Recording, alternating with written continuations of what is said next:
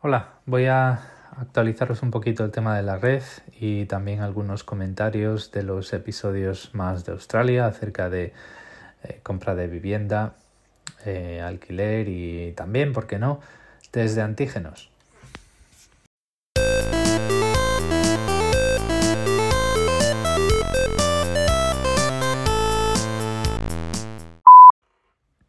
Bueno, primero los temillas más, más eh, de, cacharretes y de redes y de cosas así, porque he encontrado una solución intermedia y bastante buena, a mi parecer, o al menos para lo que yo necesito, al problema que tengo con los PLCs, y es eh, dejar de usar los PLCs y eh, utilizar un repetidor Wi-Fi que me había comprado para la casa anterior donde vivíamos, que era pues más alargada y hacía falta un repetidor para tener un poco de internet en el jardín y en la parte, del, la parte de atrás de la casa, el comedor y demás. Y aquí no necesitamos, entonces estaba una caja. La cuestión es que este, este repetidor tiene un puerto de red Ethernet y un montón de modos de funcionamiento. Puede funcionar como repetidor Wi-Fi, recibe la señal, la potencia y extiende la, la red Wi-Fi con el mismo nombre o con otro nombre, o sea, haciendo una extensión de la misma red o con otra red diferente, es decir, puedes poner, por ejemplo, imaginaros Gabri Casa, eh, pues eso sería Gabri Casa y Gabri Casa 5G, pues yo puedo tener Gabri Casa extensión y Gabri Casa extensión 5G, o puedo tener Gabri Casa y Gabri Casa 5G. Eh, tiene el modo transparente y el modo eh, que tú escoges que te quieres conectar a la extensión y no a otra cosa, ¿vale? Pero es que además, si lo utilizas como eh, receptor de Wi-Fi, o sea, si lo utilizas enganchado a la Wi-Fi eh, para, dar para dar red, puedes, puedes dar red por Ethernet también porque tiene un puerto Ethernet. Es decir, tú puedes enganchar el, el repetidor este y dar este, wifi extendida y también cable a los dispositivos que tengas en, en esa otra punta de la casa.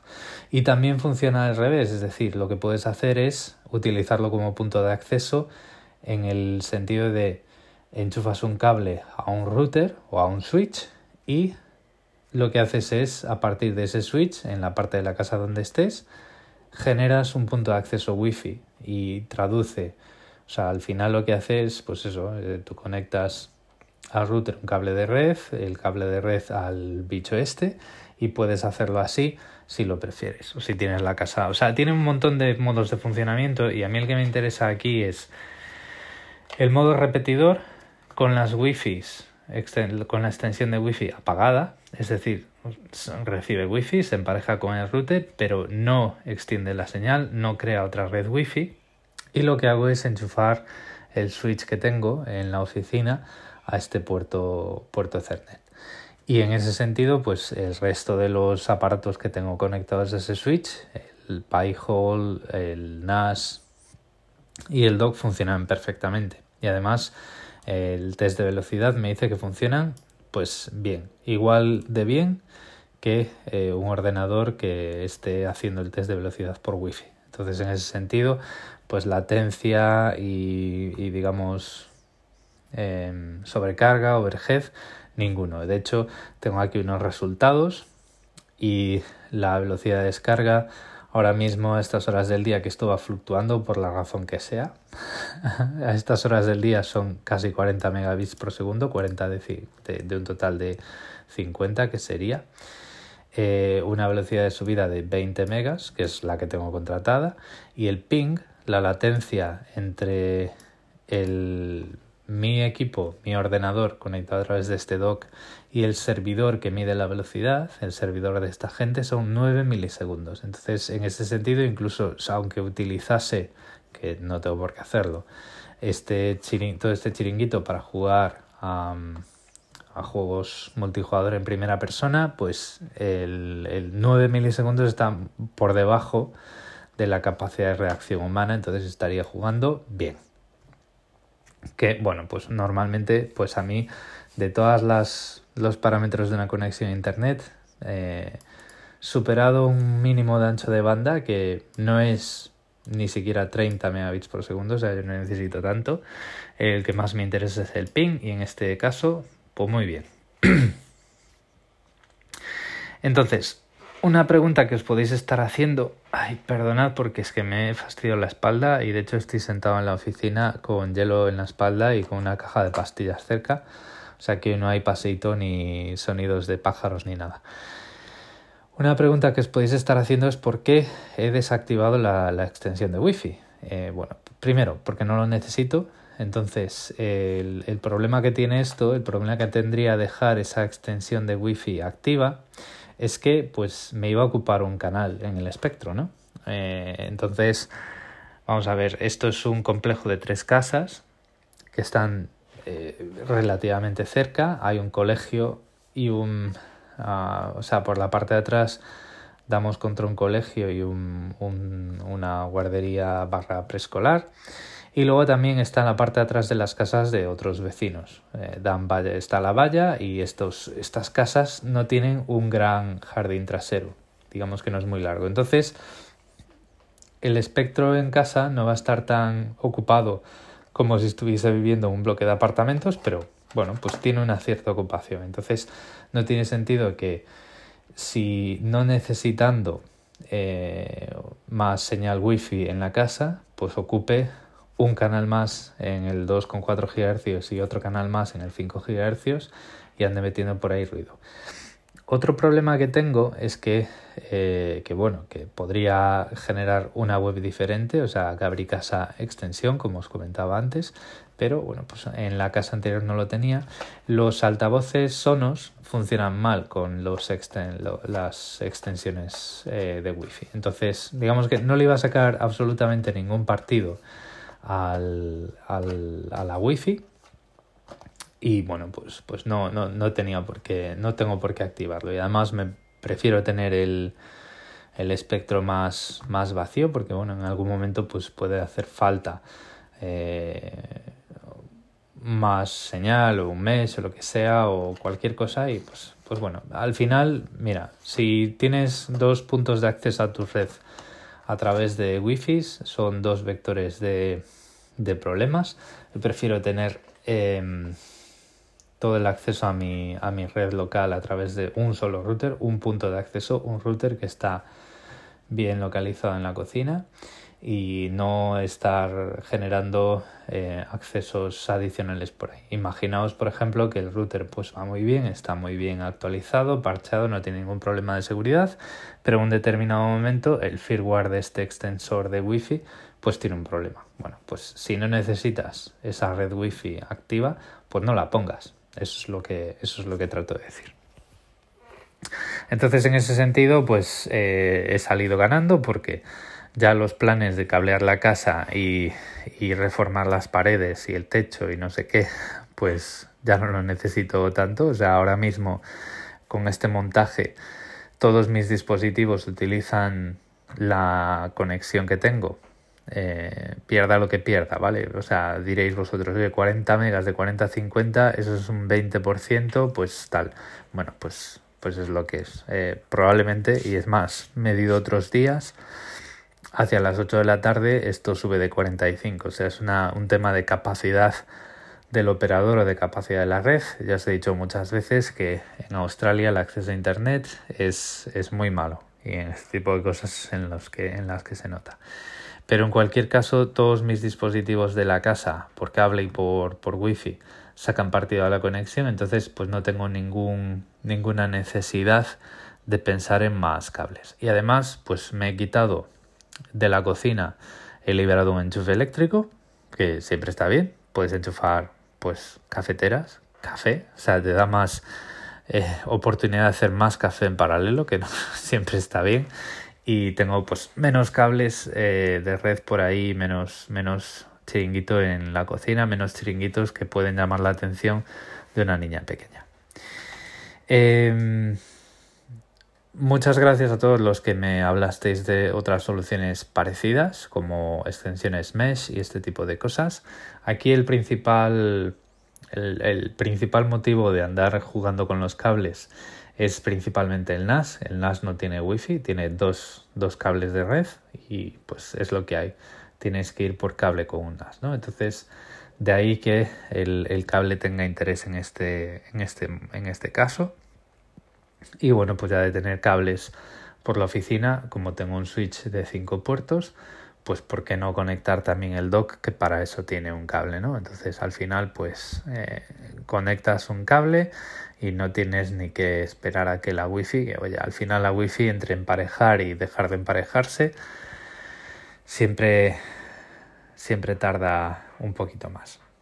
Entonces, esto por la parte de, de cacharreos y de cosas, he conseguido todo, eh, descargas, ancho de banda, ping y la estabilidad, digamos, el, número de paquetes con error ha mejorado mucho porque la, las llamadas por Teams ahora me salen las estadísticas como calidad de red muy alta, entonces pues, pues ya está. Probablemente no os venga a contar por aquí cómo destruir las paredes de una casa para cablear por Ethernet. Hola Gabriel, soy Pedro Mosquetero Web. Oye, me encanta eh, esta serie que estás haciendo sobre lo de comprar casa en Australia. Está muy bien conocer cosas de otros países. Y en ese sentido también comentas en este estupendo podcast en el que hablas de la red y de y de la fibra y todo esto, que cuando sales de casa te haces un test de antígenos, porque tenías la tos de la alergia. Y bueno, pues me ha resultado curioso saber, me gustaría saber en realidad cómo, dónde compras los test de antígenos, cuánto te cuestan, cómo son de fáciles de, de acceder, eh, ¿sabes? No sé, algo relacionado con esto, ¿no? Yo soy partidario de que aquí en España deberíamos ser exportadores de test antígenos y deberían de valer muy poco porque tenemos una industria química muy fuerte y me gustaría saber cómo es por allí. Venga, muchas gracias por todo, un abrazo, chao. Pues muchas gracias, Pedro. Vamos a abrir esta sección con tu comentario. El tema de los test de antígenos aquí, pues está mal, como va a estar. Aquí, igual que las vacunas, eh, fuimos seis meses por detrás del resto del mundo. Aun cuando Pfizer tiene una fábrica de vacunas en Australia, el, el gobierno federal pues hizo mal las cosas, no negoció lo que tenía que negociar con, con los proveedores de vacunas y lo que hizo Pfizer fue pues vender su stock a otros países porque se le, se le vencía en los almacenes. ¿no? Entonces al final el programa de vacunación de, en Australia fue seis meses tarde y con los test de antígenos pues estamos en una situación parecida. Hay colas en las farmacias, hay farmacias que tienen que poner carteles en la calle diciendo ya no nos quedan test de antígenos eh, para, para, vender porque la gente pues les asaltaba. Eh, voy a cambiar al, pasado porque ahora pues la situación ya no es la misma y aquí las restricciones se han levantado muchas y parece que la gente se está relajando. Pero yo recuerdo que las primeras cajas que compramos las tuvimos que comprar por, por internet. Eh, refrescando en la página de una cadena muy grande de farmacias pagando gastos de envío, no, no enviaban gratis porque entre que llegabas a la farmacia pues ya se habían terminado. El, son caros, eh, al menos para a mi entender son caros, pues fíjate, una, una caja cuesta 50 dólares australianos, que al cambio de hoy en día, a ver, déjame ver, pero supongamos que son eh, un dólar australiano está a 67 céntimos de euro. A ver, a, ur,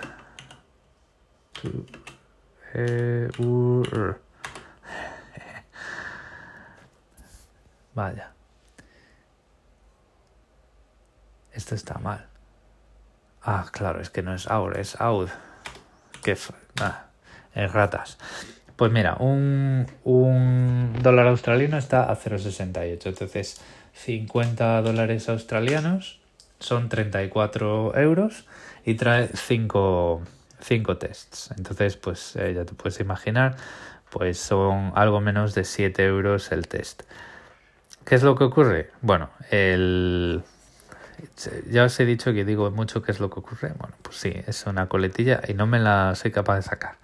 La cuestión es que eh, aquí ya pues los casos están muy altos, prácticamente todos los casos son de Omicron, que se, se, se propaga mucho, pero es bastante benigno, al menos con la gente que tiene que está bien vacunada. Y aquí por pues todo el mundo que estaba vacunado pues ya recibió su, su dosis de recuerdo eh, o refuerzo, no sé cómo, cómo le llaman ahora, no sé si es recuerdo o refuerzo, pero, pero bueno, una vez que el gobierno pues ya se puso al día con sus vacunaciones, eh, bueno, pues mucha gente, yo conozco ya mucha gente que está teniendo esto y a la semana están bien. Entonces, bueno, pues te comentan, oye, si tienes síntomas, hazte un test. Eh, si das positivo, pues aíslate y a los 10 días, si ya no das, o sea, si a los 7 días das negativo, espérate 3 días más, repite el test a los 3 días y si sigues dando negativo, pues ya puedes salir por ahí como si nada, ¿no? Entonces, pues yo lo que hago es como, pues a lo mejor tengo tos y picor de garganta, pues pues hay días que cuando me da un poco más fuerte, pues por pura precaución y por respeto a los compañeros de la oficina, pues me hago un test porque no quiero ir dando por ahí, no quiero dar por supuesto que es alergia y ya está. Pero claro, la bromita, pues te salen siete pavos, siete, diez pavos depende de la divisa, pero es lo que hay. Yo creo que es, es algo que cae dentro de la responsabilidad de cada uno y hay que hacerlo. A día de hoy, bueno, pues es malo será que si intentas un par de días conseguirlos, pues no tengan stock en las farmacias. Eh, no es como los primeros días que prácticamente había que estar ahí como quien compraba entradas de, para un concierto de, gente famosa, pero, pero bueno, tampoco está ni muy bien ni muy mal, ni fu ni fa, como muchas cosas por aquí. Volviendo a temas de vivienda, tengo bastantes comentarios de, bueno, eh, casos personales que tienen que ver un poco con el tema hipotecas, pero un poco tangencial, no con la compra de vivienda, sino con otras cosas. Y una cosa que sí merece la pena aclarar es, eh, bueno, hay, hay, un par de contribuciones eh, chulas. El, una de ellas es que me comentan que el, el, término broker se traduce mejor por corredor, no por traficante, que es algo que pues a mí me hace gracia llamarle traficante, pero pues sí, probablemente corredor es, es mucho mejor. Ese comentario viene de la mano de Sergio R. Solís. Otro tema es que eh, bueno, ha, ha, habido bastante revuelo con los, los, detalles de que el banco sea o no sea copropietario del, del inmueble. Aquí el tema yo lo he, lo he, explicado así porque mm, mientras estás pagando la hipoteca, eh, de una forma o de otra, eh, sin entrar en, en, en, términos muy, muy técnicos, el banco está forma parte del título de propiedad. Una vez que pagas la hipoteca hay un proceso que se llama eh, mortgage discharge, como descarga de la hipoteca, que lo que hace es cerrar la cuenta y esto tiene, tiene, su, tiene su aquel, ahora os lo cuento, y eliminar al, al prestamista, al banco, del título de propiedad. ¿Vale? El título de propiedad no te lo dan en ningún momento, como para enmarcar o cosas así. Esto está en la oficina de registro y puedes pedir un certificado si quieres, pero en el momento que el, el, se te notifica a través de un organismo del que ya os hablaré en otro episodio que se llama Property Exchange Australia, eh, la casa es tuya. Ya hay un título de propiedad en la que estás tú y el banco. Lógicamente, pues tú no tienes que discutir con el banco las reformas de tu casa, a no ser, porque te comprometes en el contrato de la hipoteca, a no tirar la casa para construir otra. ¿Vale? ¿Por qué? Porque el préstamo era para una casa, no era para una tierra. ¿no? Entonces, el, el banco tiene algo que decir en alguna instancia extrema, pero eh, en, en general, pues no es como alguien con el que tengas que acordar cosas pues estas son las cosas así. A lo mejor no tiene, no tiene implicaciones tan, tan a lo bruto como ser copropietario, pero pues ahí está. Y lógicamente, pues si tú le empiezas a deber dinero al banco, el banco puede decidir vender la casa. Así es como le llaman a ellos a ejecutar la hipoteca. Eh, bueno, pues es lo que es lo que tiene. El tema es el siguiente. Como os, he, como os he comentado así de pasada, pues me he fastidiado la espalda de una forma bastante, bastante espectacular. Estoy aquí a base de pastillas y hielo. Entonces, pues eh, estoy grabando, digamos, entre, entre unas cosas y otras. No me voy a extender mucho más. Os voy a contar un par de temillas más de, de la hipoteca que tenemos, que me parecen útiles y curiosas. Esto no sé si, si lo hay en... Me parece que lo hay en Estados Unidos, pero hasta no, no estoy seguro que lo, que lo haya, que, que pase igual en España, pero bueno, ya me decís vosotros.